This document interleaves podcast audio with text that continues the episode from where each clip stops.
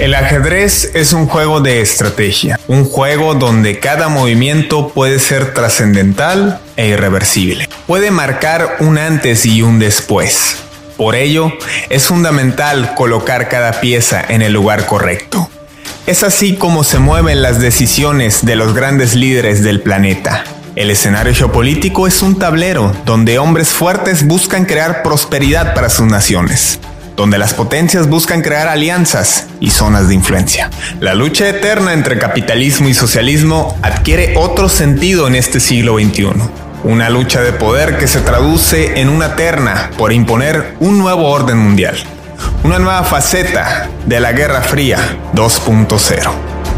Esto es el tablero, la nueva Guerra Fría.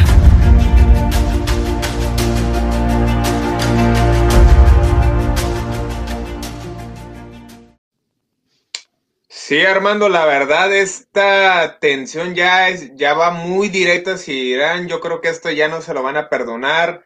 Ya es algo que no pueden tolerar. Eh, entendiendo su política radical islámica, su tipo de gobierno que va muy apegado a los valores religiosos esto que acaban de hacer y luego encima la economía, porque tú sabes que Irán depende de dos cosas fundamentalmente, el petróleo y ahorita la industria está parada por todo lo relacionado con la pandemia y encima eh, le dan en un punto clave a su, industria nuclear, pues sin duda que, habrán que tomar acciones muy serias.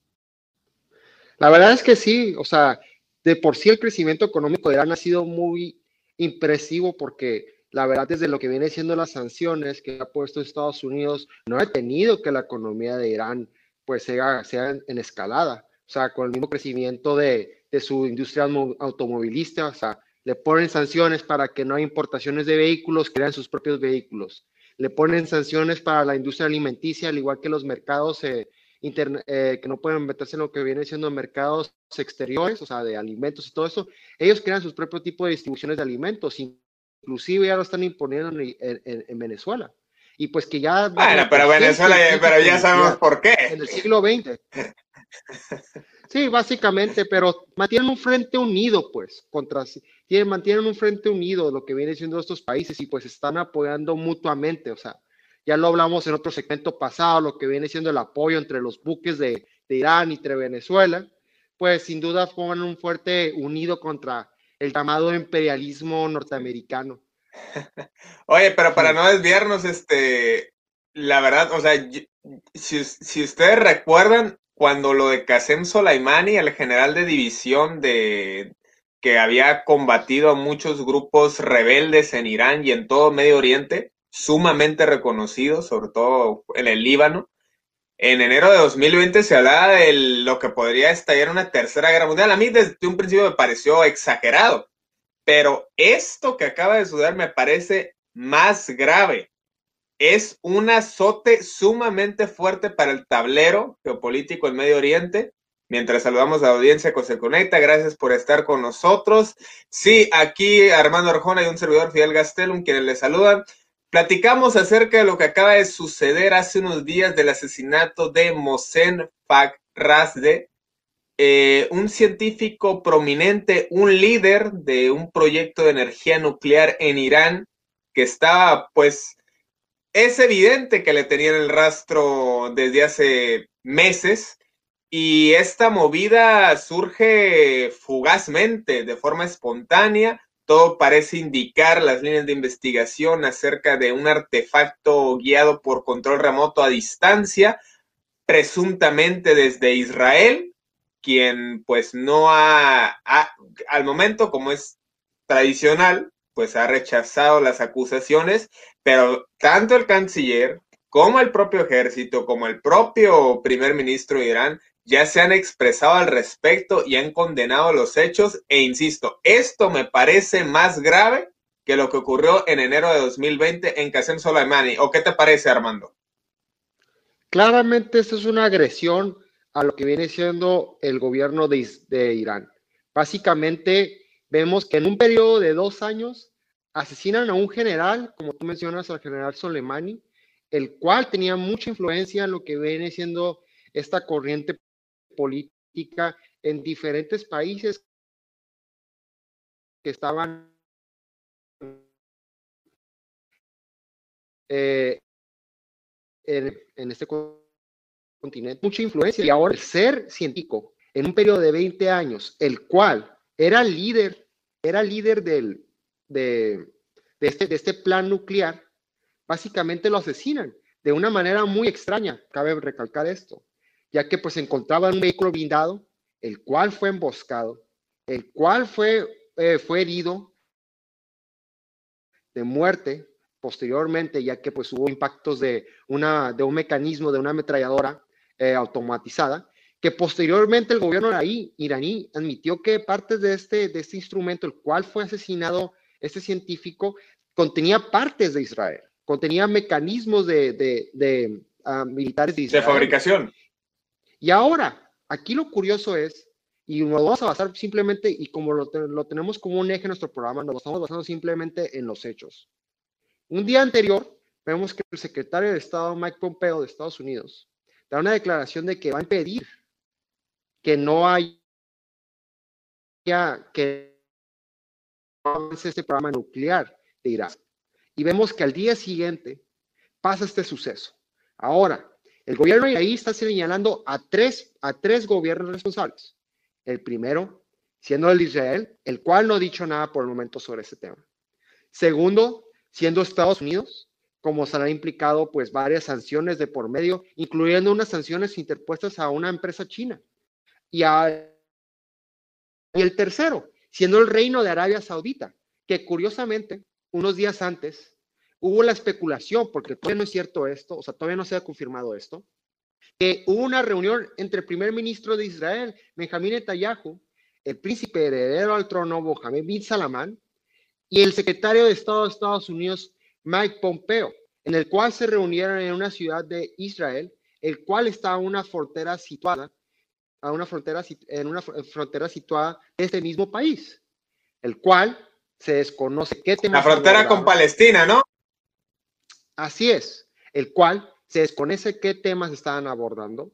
Sin embargo, estos sucesos están claramente muy cercanos de otros mismos, pues, y sumándole las tensiones ya existentes y sobre todo las tensiones ya interpuestas entre estos mismos. Ahora, volviendo a los sucesos geopolíticos que han sucedido en esos últimos meses, vemos que los tratados de Abraham fueron suscritos básicamente entre diversos países para traer la paz entre Israel. Y uno de ellos siendo lo que viene, y más bien, y uno de estos países, el cual se argumenta que se está posible para que se unan a estos tratados, viene siendo el reino de Arabia Saudita. Así que no me sorprende, así que no sorprende que estas tres figuras políticas tengan una agenda común contra este país Irán.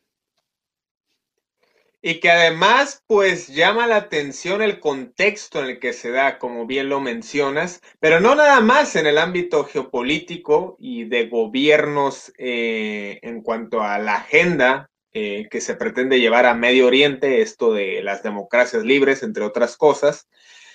Llama la atención el contexto electoral en Estados Unidos porque muchos analistas han, han declarado que esto es un, una jugada de Donald Trump para hacer quedar mal a Joe Biden e incluso un ex, eh, un ex directivo de la CIA, quien se perfila para dirigir esa agencia bajo la administración Biden, pues hizo unas declaraciones de las que instó al gobierno iraní a esperar a que Estados Unidos tenga una diplomacia representativa a la altura, que dudo mucho que Irán se tenga la tolerancia, la paciencia, como esperar a ver cómo viene el nuevo gobierno.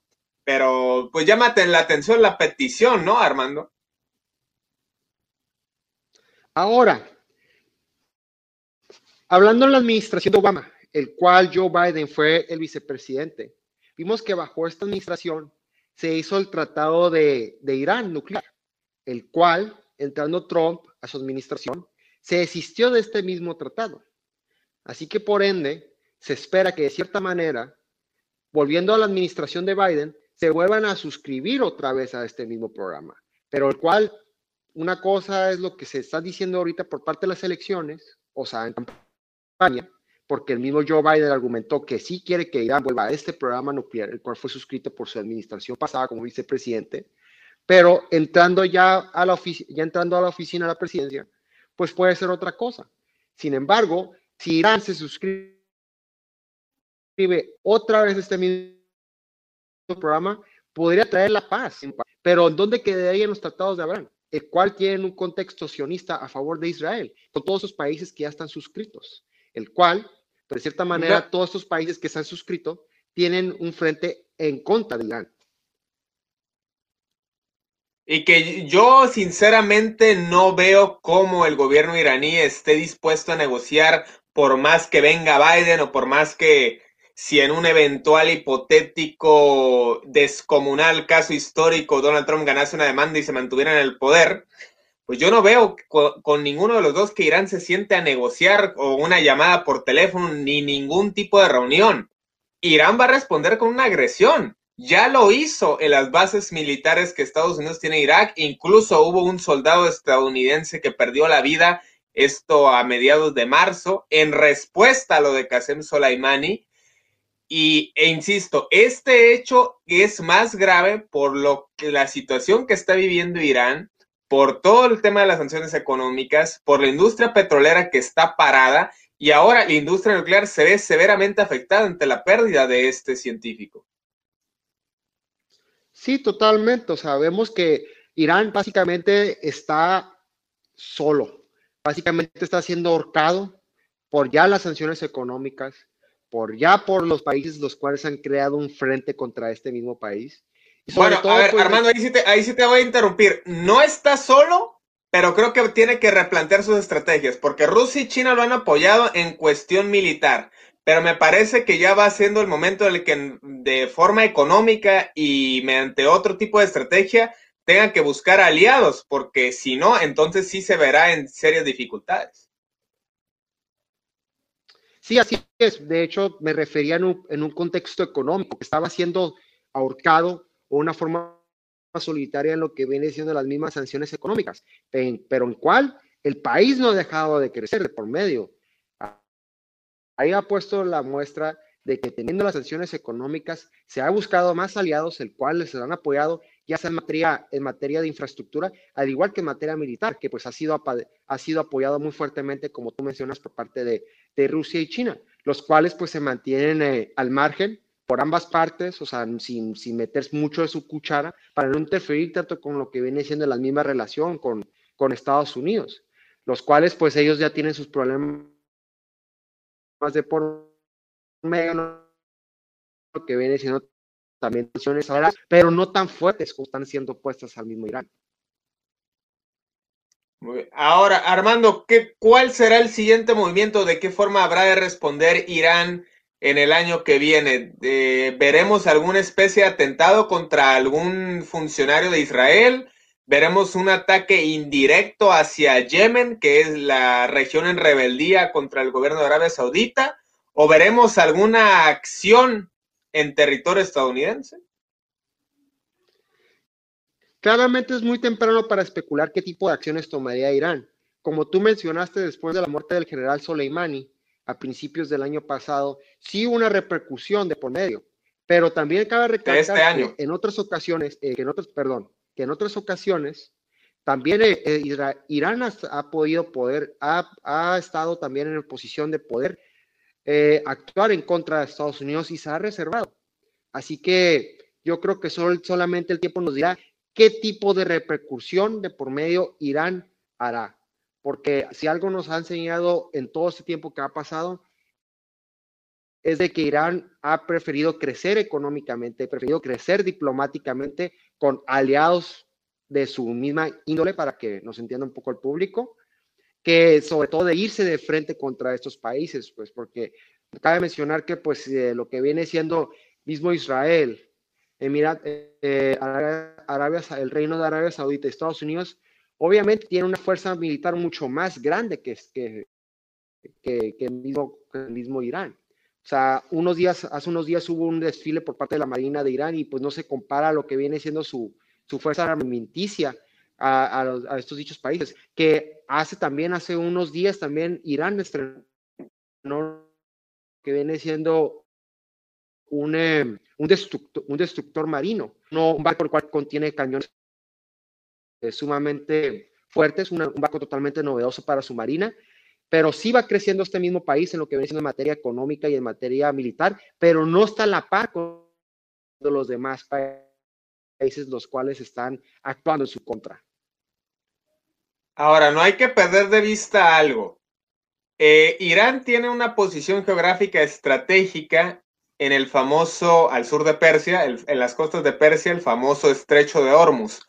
Forzosamente, el petróleo de Arabia Saudita y el 40% del petróleo del mundo tiene que pasar por este, por este estrecho. Irán ya actuó en marzo de este año, si recuerdan, también fue parte de la respuesta de Qasem Soleimani.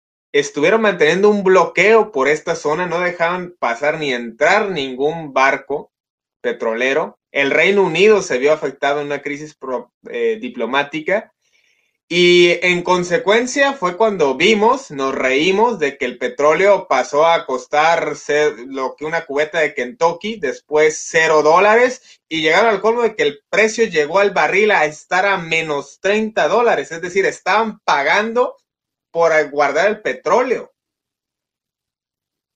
Yo no sé si Donald Trump quiere dirán, se está dando un disparo al pie, no, dice, ya voy de salida, pues le voy a dejar, me voy a desquitar y le voy a dejar un problemón a Biden. Pudiera ser una estrategia nada convencional por parte de la administración. Vengativa. Vengativa de cierta manera por, por los resultados de esas elecciones. Sin embargo, dejaría a Estados Unidos de una posición muy, pero muy lastimosa.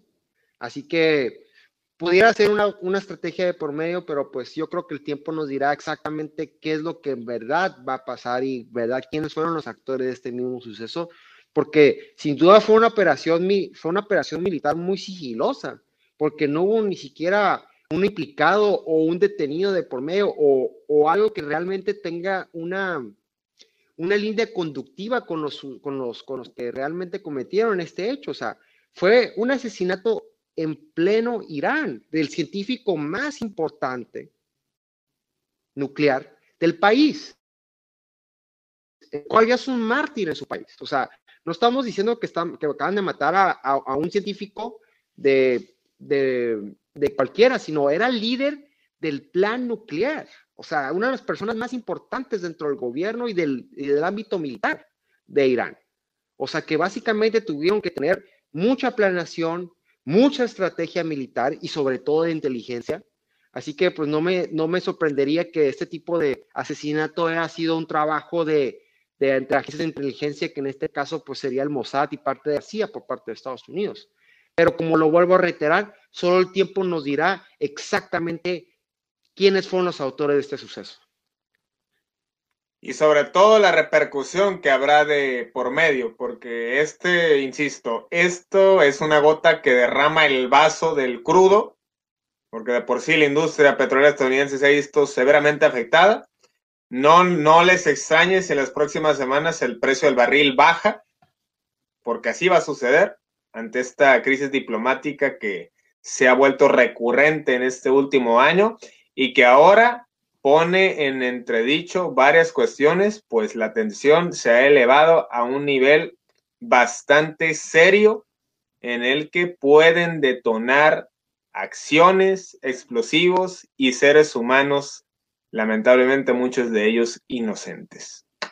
Armando, te mando un abrazo. Veo que estás muy cómodo en el sitio donde te encuentras. Espero te encuentres bien de salud y nos estaremos viendo en estos días porque habremos de analizar más a fondo toda esta situación.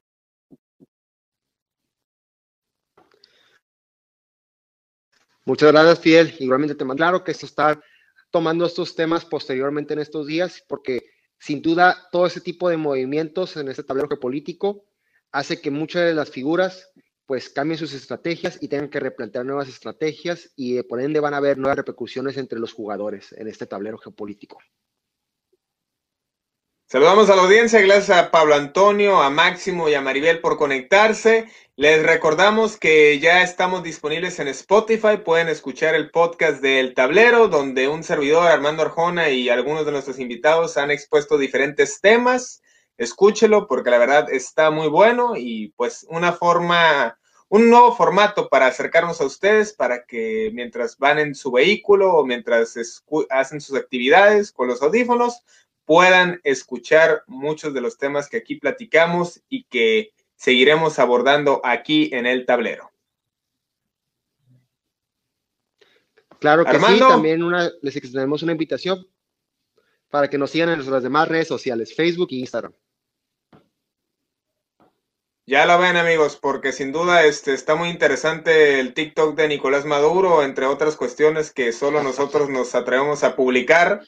Este, entonces estén pendientes y resguárdense en casa porque, insistimos, la pandemia continúa y a ver si no tenemos otra clase de crisis más en los próximos días, en las próximas semanas, porque, insistimos, este hecho va a remarcar el 2020. Que estén muy bien. Seguimos aquí en el tablero.